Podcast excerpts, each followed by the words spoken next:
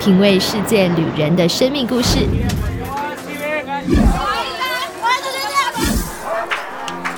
找回记忆中的幸福滋味。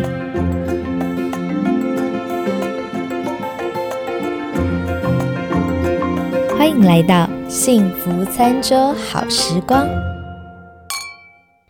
大家收听《幸福餐桌好时光》。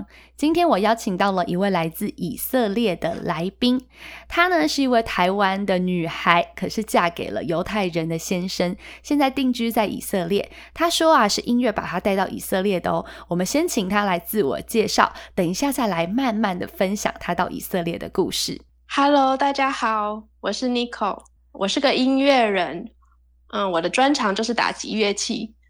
目前呢，我跟以色列的朋友组了一个摇滚乐团，然后我们不定期的会有演出，这是我目前在以色列做的事情。但是，一般音乐人的留学首选，通常很多人都会考虑什么维也纳啦，或是一些像美国也很多。那有些就是去欧洲国家，很少听到台湾人的选择会选择以色列作为一个音乐的这个留学的国家。所以，你可以跟我们大家分享一下，你当初为什么想要选以色列来深造啊？你说的没错，就是我从来就是没有想过，竟然会来到以色列学音乐。我当初其实。也很想去美国纽约学习爵士乐这样子，但是后来呢，因为我在台湾有参加了一个爵士音乐营，然后在这个音乐营当中，我就被选出来，然后到以色列参加音乐上的交流，就是到耶路撒冷的音乐院去学习了大概十天的时间，然后在这十天里面，我就是很喜欢。嗯，音乐院里面老师的教学和环境，然后我又打听了一下，学费不会很贵，大概差不多是我在台湾一年大学的学费差不多这样子，所以我就决定要来以色列学音乐。但是后来我比较了一下以色列、台湾还有跟美国，就是学费就是跟美国就是差太多了，美国真的非常贵。所以后来我也觉得这是一个，呃，就是上帝很好的安排。因为如果真的去美国的话，我英文可能也没那么好，然后学费又很贵，那我可能会过得很辛苦。但是就是你要，就是需要学习希伯来文，这也是又是另外一项功课，这样子。嗯，那因为像你现在住的是耶路撒冷嘛，耶路撒冷对很多的宗教来说，它是一个圣地，像伊斯兰教啊、基督教、犹太教都是发源在这个地方，所以这个国家其实它历史很深，然后呢也很神秘啦，也很神秘，然后又让人有一种很神圣的感觉。那你可以跟我们聊聊，像你自己第一次到以色列的时候，你对那个国家的印象？就还没到以色列前，嗯，我的印象就是只有在西。新闻上面看到，就是常常有战争啊、打仗之类的，所以我就觉得以色列好像蛮危险的。但没想到，就是一来到以色列之后，我就发现其实以色列人的生活就是很平常，也很安全。其实你不用担心会被抢劫啊，怎么样的，其实都不用担心。然后我嗯遇到的大部分的人，他们都。很友善，也很热心。可是以色列人是不是自己已经被吓大了？就是他们完全没有在害怕。是我们外国人常常看到新闻啊，或者是看到那个介绍以色列这种旅游频道，常常都在拍，就是说出入一些公共场合都要做这个安检，而且常常征战。就是我也有遇过几次，就是飞弹打过来的时候，你就会听到那种爆炸声在空中响起来。然后那个窗户啊，就会让咔啦咔啦咔啦咔啦就发出这种声音。他们就是他们知道飞弹打过来，但是以色列有那个防防飞弹系统嘛，他就是会把对方的飞弹拦截打掉，这样子，所以就会有那个爆炸的声音。所以他们常常就会说：“哦，又开始放烟火了。”这样子。然后我们每一栋。家里或是每一栋公寓都会有一个房间是让你去躲飞弹的。一楼他会建造一个房间，所以你可能住一二楼有时间的，你就赶快跑下来，就是可以躲进躲进那个房间，然后飞弹飞弹打过来之前，你的手机就会就会有警告声，就会有警报声响起，这样子。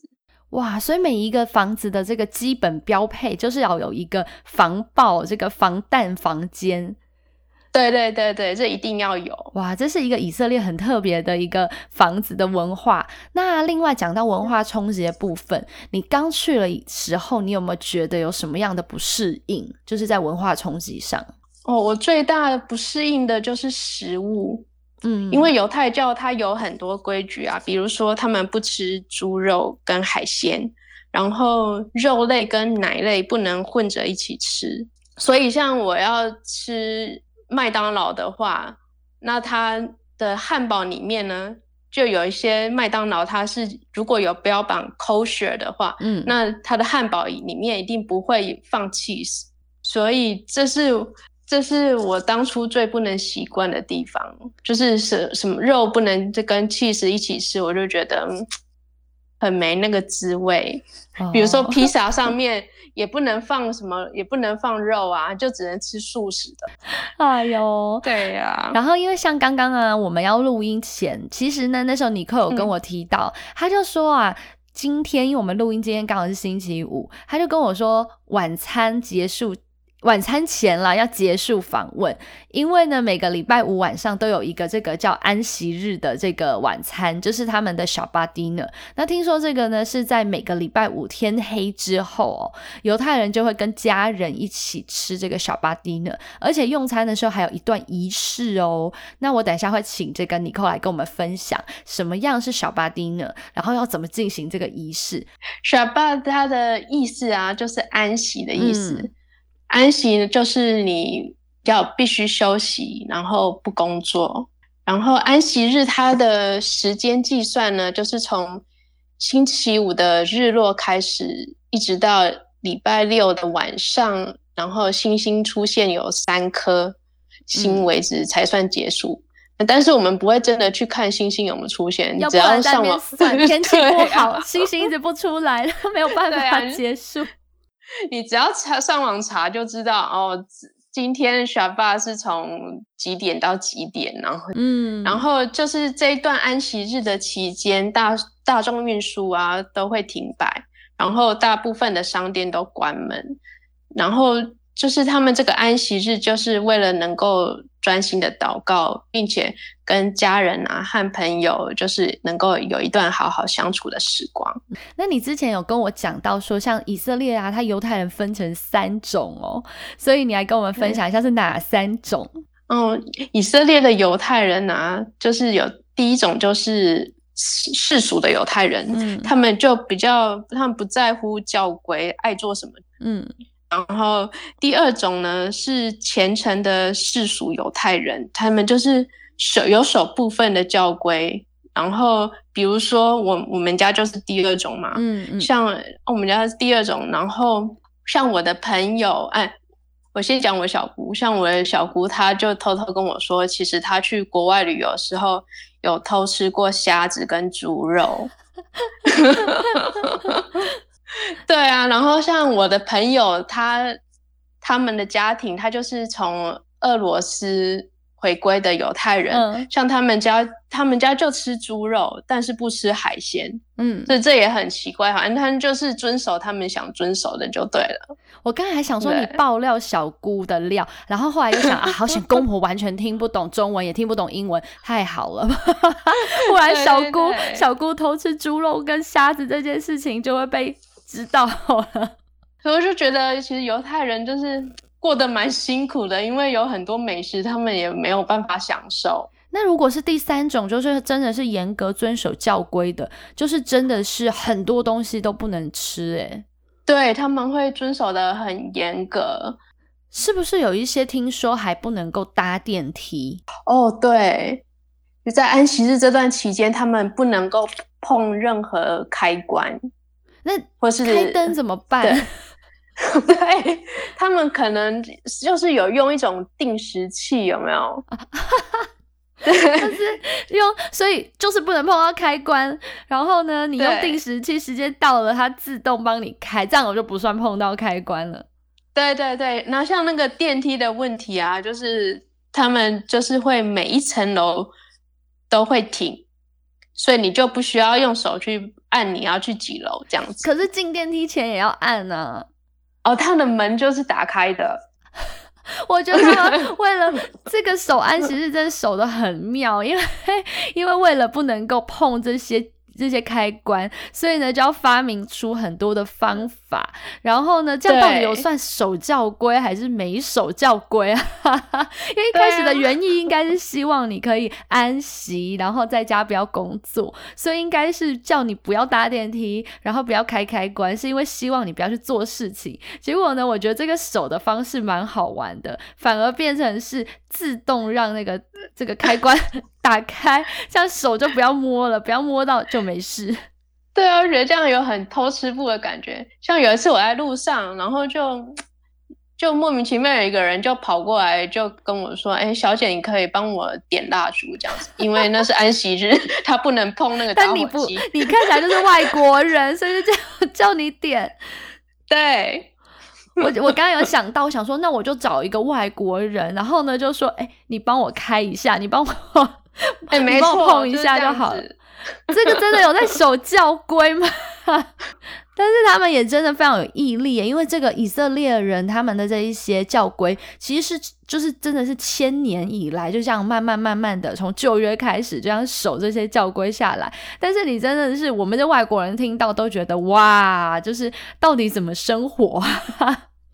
对啊，其实真的很不方便。嗯，那像傻巴丁呢？呢，你刚才说有一个仪式，那像你们家因为是不会这么传统到要很复杂的仪式，那大概一般的像一般的这个以色列家庭啦，你们的傻巴丁呢都是怎么进行的？傻巴丁呢，就是男主人他会呃倒倒满一杯葡萄酒。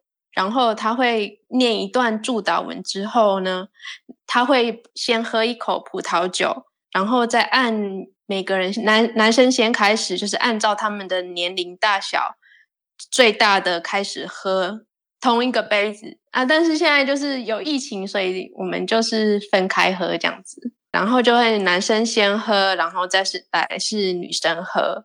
然后大家都喝完一口酒之后呢，我公公他就会把那个一块面包撕下来，然后沾一点盐巴，然后再分一块一块给每个人这样子。我看你的文章里面曾经提到一段说很好玩，你说吵架是以色列最美的风景，请问这到底是怎么一回事？为什么吵架会是以色列最美的风景？因为就是我来到以色列之后，我就发现。以色列人他们讲话很直接，就不会跟你拐弯抹角。他不爽你什么，他就直接说。然后他们又是很没耐性，个性很急，然后又不想要吃亏，又爱争辩。就是他们觉得他们认为对的事，就一定要跟你吵到他赢就对了。所以就常常会在那种需要排队的地方，比如说邮局啊。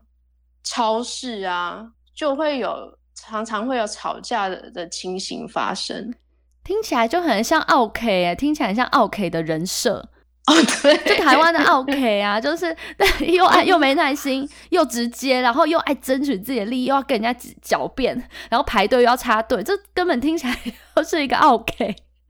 对啊，他们真的很很爱插队这一点，像在邮局，就是就是常常为了。插队这件事情在吵架，不然就是那个等空车的时候啊，他们也是不会不会排成一直线这样，他们就是全部挤在那个公车门口，看谁先挤上去谁先赢这样子。但是你刚刚有跟我讲话讲到说啊，以色列人他们的语言好像让人听起来本来就会听起来很大声很凶，对不对？嗯，对我我觉得大声就是他们觉得觉得可能。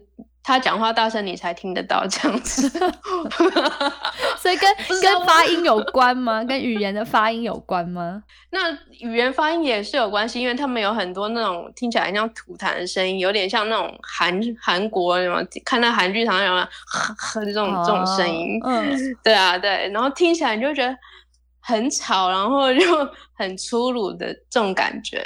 像我在我我公婆家就是。他们吃饭啊，然后边吃边讲话，然后就会越讲越大声，然后觉得一刚开始我去的时候，因为那时候完全不懂希伯兰，我不知道他们在讲什么，就就想说他们是不是在吵架这样子。后来我现在已经懂希伯兰之后，我才发现其实他们只是在讨论事情而已，然后就是可能他不同意。双方不同意各自的那个论点，所以才会越讲越大声。但他们没有在吵架，他们只是在争辩。可是对我们台湾人来讲，争辩就是吵架啊！对啊，就是会觉得说，一群人不停的对着对方吐痰，对，就是彼此讲话交谈。所以以后如果有台湾人啊，或者是一些以后应该有一些听众想要去以色列人玩，以色列玩需要有心理准备。如果你听到路上的人啊在彼此讲，他们只是在聊天或者是争辩，不是吵架哦。对对对。就是一开始你就觉得，哎，他们好像要吵起来，吵起来，就后来，哎，没有啊，后来就很平静的结束。而且听说他们是不是交通上面也是非常的，就是应该说开车是那种三宝类型的哦。对我真的很不明白，因为我之前也有在以色列学开车，嗯，然后就是他们考试很严格，你一定要每一项就是都要遵守，该停的就要停，然后要礼让路路人之类的。就后来我就发现，真实就是他们在开始的时候，他们超爱开快车，他们根本就没有在遵守那个速度的。然后就是觉得，哎，怎么每个人都开的比我快这样子？然后只有在那个有照相机的地方，他们才会慢下来。然后 我就觉得，哇，以色列开车好恐怖哦！就每个人都好像技术很好一样，这样子钻来钻去，然后也不打方向灯。然后我最讨厌的一件事就是他在等就是绿灯的时候，然后才要刚从黄灯转成绿灯，然后他们就很没耐心，就会开始一直按喇叭、按喇叭这样子。我懂，我懂，我懂，就是你一定要在那个黄灯变绿灯的那零点一秒要马上加油门开，不然后面的车就会开始叭叭叭叭叭。好像赛车哦，就是那个变黄灯的时候，脚要踩在油门上面，手要放在那个打档上面，然后一绿灯马上冲啊！对对对对，他们好像都好像要赶着去某个地方那样子。对，但是真的跟你刚才讲的民族性，前面讲到他们个性非常的吻合，因为没耐心嘛，然后争取自己的权利啊，是要超要加速嘛，要。开的比别人快，然后呢？如果你不开，我平我不能用语言骂你，但我用喇叭骂你。对，我想说你这样一直按喇叭，你在台湾应该就会被人家打，你知道吗？哇，这真的颠覆了我原本对以色列这个国家的想象。对啊，我看你那个写那个吵架是以色列最美风景，后面还加了一个说，在这个环境的影响下，你已经从小绵羊变大野狼了。我才知道为什么你要从小绵羊变大野狼，要不然不能生存吧？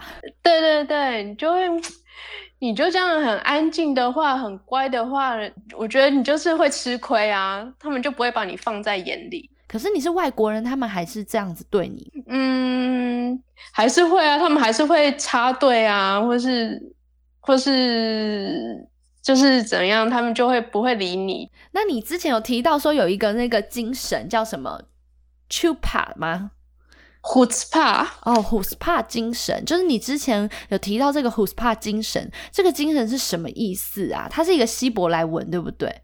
对，它是一个希伯来文，但是就是它在以色列啊比较尝试就是用来骂人的话，它就是就是骂人说你很粗鲁啊，没礼貌，然后很很怎么样？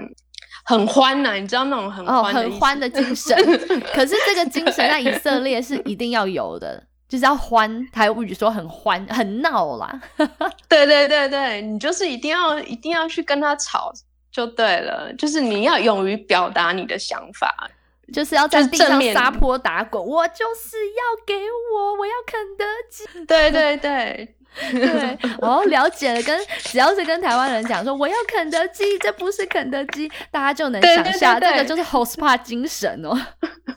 没错，没错，你就是不要怕丢脸就对了。嗯，哇，所以以色列听起来就是说，除了有一点 OK 啦，然后呢也是很厚脸皮，但是他们也仗义直言，就是觉得这这一群是什么 Karen，因因为美国我们会讲说哦 Karen，Karen 就是 OK，就说叫你经理出来，就是那那一种类型的客人的大妈就叫做 Karen。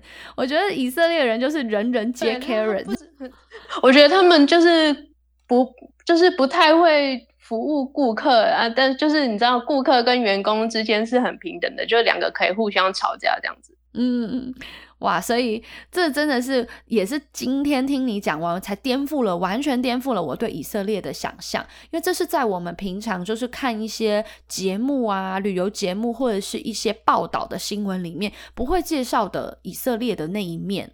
那另外的话，像是你说啊，就是呃，你有一些这个口袋的这个以色列美食要推荐给我们，你可不可以推荐一些以色列的美食给我们的听众？如果下一次去旅行的时候啊，也可以去尝试这些以色列的食物。好啊，就是以色列，我最喜欢吃的就是那个中东的烤肉串卡巴，对，因为它它的口味就是嗯比较没有那么。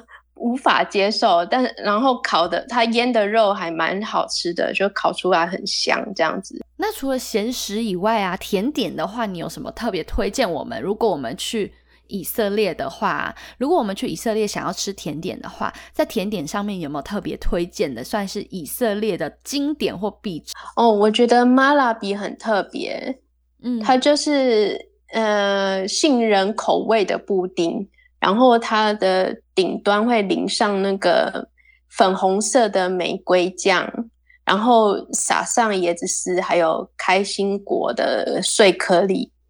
那除了吃的，刚刚聊了一些是吃的东西。那每一次我的节目呢，都会问来宾一个问题，那就是呢，都会请来宾给我们一些人鼓励，特别是一些可能想要出国圆梦的朋友，或是正在海外打拼生活的一些听众朋友。所以你有什么样子的这个人生经验啦？毕竟你在以色列闯荡这么多年，一定有一些心得，你可以跟大家分享一下。嗯，就是我在分享这些。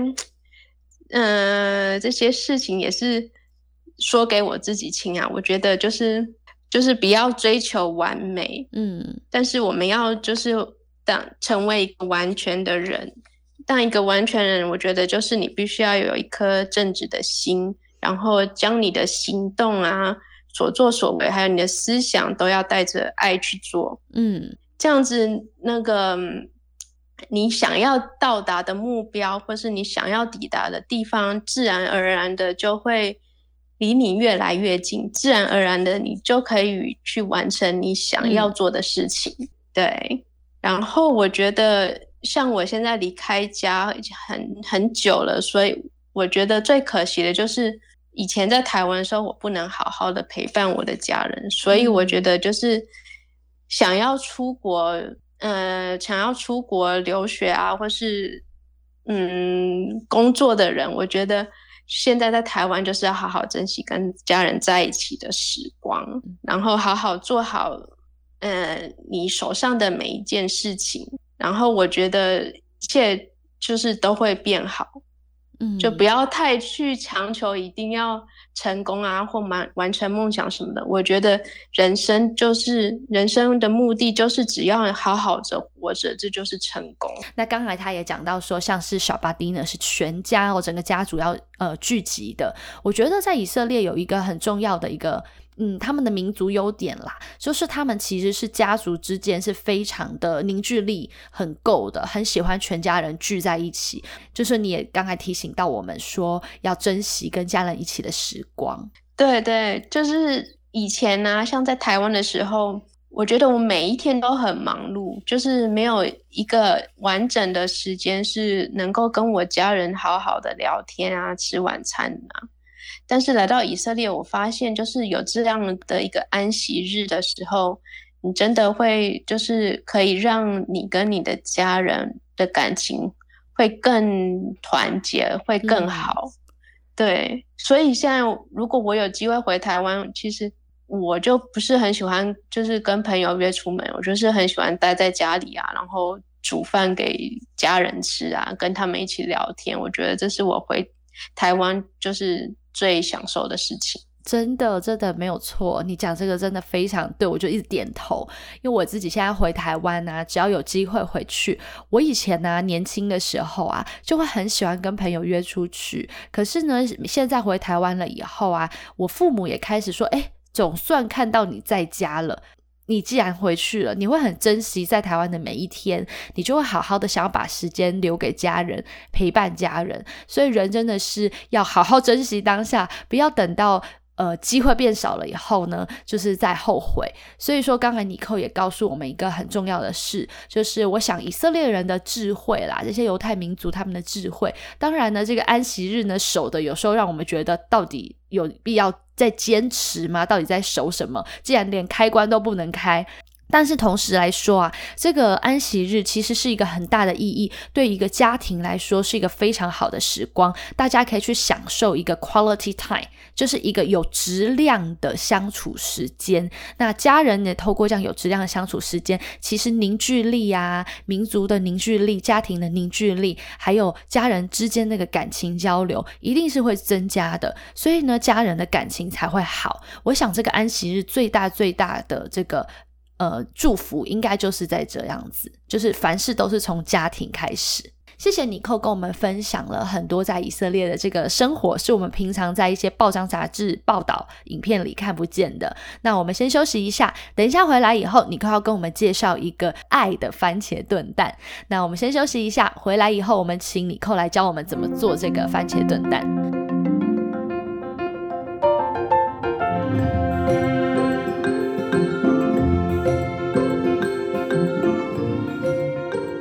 在第二个单元幸福调味罐，尼寇要跟我们分享一个爱的番茄炖蛋。你先告诉我们这个番茄炖蛋的这个希伯来文，我们应该要怎么念它啊？这道菜的名字叫做 shashuka。shashuka，对。那你怎么会想要推荐这道菜给我们呢？听起来我以为我是想说，这是因为太想念台湾番茄炒蛋吗？对，当时我。第一次吃的时候，我也觉得，嗯，有点像番茄炒蛋，这个味道我可以接受。嗯，对，那时候我会推荐这个食谱，是因为我跟我老公交往之后，这是他第一次煮给我吃的早餐。哇哦，所以这个是记忆中甜蜜的滋味。没错，我没想到，就是他居然会煮一道早餐给我吃。嗯，那后来你自己也学会做了，你来跟我们分享一下，如果我们想要做这个爱的炖蛋的话，爱的番茄炖蛋，我们该怎么样做？要准备哪些食材？嗯，它的做法很简单，就是你去买一个去皮的番茄罐头，嗯，然后呢，样一些的蒜头切碎，然后呢，再嗯准备那个绿色的长形的辣椒。然后还有红甜椒，把那个绿色辣椒跟红甜椒呢，要先放到烤箱里面，把外皮烤到焦黑之后再拿出来，然后再盖上一层那个保鲜膜，就是在那个容器上面，然后让那个甜椒啊跟辣椒啊冷却，冷却之后才会好剥皮。嗯，然后剥完皮之后呢，把那个。红椒跟绿色的辣椒切成长条形之后呢，就放在一旁备用。然后现在就是要开一一个锅，然后热锅之后加入一点橄榄油，然后我把刚刚切好的蒜头呢炒一下，炒香之后，然后你再把那个番茄放进去，然后用汤匙啊或是大的勺子将番茄把它压碎之后呢。再放入高汤，让它一起熬煮，嗯，然后再把青红椒也跟番茄放在一起，然后让它们煮到成有点像浓稠的泥状的时候呢，再加入盐巴、红椒粉还有黑胡椒调味，然后你试吃之后，你觉得这样可以了，然后再。淋上一点橄榄油，就橄榄油可以，它可以让那个酱汁看起来更油亮，是更好，看起来更好吃这样子。最后呢，这个酱汁完成之后呢，你就可以在那个番茄糊上面打上两颗蛋，然后在蛋的周围有空隙的地方再放入那个 feta cheese。嗯，所以这个蛋需要搅散吗？打上两颗蛋以后。嗯，不要搅散哦，不要搅散，它就是荷荷包蛋，对，所以就是跟我们的番茄炒蛋不太一样诶，它就是下面是番茄泥、番茄糊，上面是两颗太阳蛋，就两颗荷包蛋在上面，然后再加上 cheese，然后再焖，对，再让它 cheese 融化，让 cheese 融化，然后把蛋煮熟到你要的程度之后，就可以打开来。然后打开来之后呢，再放上一些香菜末和巴西里末，就完成了。哇，所以这个跟我原本想象中的这个番茄炒蛋呢，我们原本亚洲人想象番茄炒蛋其实不一样的。它下面呢是番茄泥、番茄糊，就是要炖烂，把这个番茄炖烂，然后上面就是两颗太阳蛋，然后搭配面包什么这样沾来吃。对对对。嗯，但是听起来也蛮下饭的，就是是一个味道比较稍微重一点点的一道食谱。那如果呢，有些人想要做，可是刚才听了以后又觉得有点模糊的话，我们可以去哪里找到这个食谱呢？就是你听说你有经营这个脸书的粉丝页嘛？那你来分享你的粉丝页好了。如果有人想要做的话，可以到尼寇的粉丝页去找食谱哦，他可以分享这个爱的番茄炖蛋。那你自己来分享一下吧，跟我们介绍一下你的粉丝页。好的，我的粉丝页叫做“一头撞进以色列 ”，drum 呢就是英文单字 D R U M，哦，打鼓，对。对，就回到你刚才一开始的时候，就告诉我们说，你其实是一个打击学打击乐哦，你是一个鼓手哦，所以呢，他写“一头撞进以色列”，这个“撞”是 D R U N 就是。鼓的英文一头撞进以色列。好的，真的很谢谢你寇可以来跟我们分享，让我们这些外国人可以去了解到说，原来以色列他们的这个，嗯，他们不管是他们的。呃，文化啊，他们的宗教或他们的这种家庭的这种大家的凝聚力，到底是什么样的根源？也真的很谢谢尼寇带给我们这样的介绍，让我们可以更深入的去看到以色列是在电视上或在一些包装杂志上面是看不见的那一面。那我们真的很谢谢尼寇今天来呃介绍他的以色列菜单，然后也介绍了他的以色列的生活故事。我们希望下一次还有机会可以邀请到尼寇喽。那我们就在这边先跟大家。说拜拜喽，拜拜，拜拜。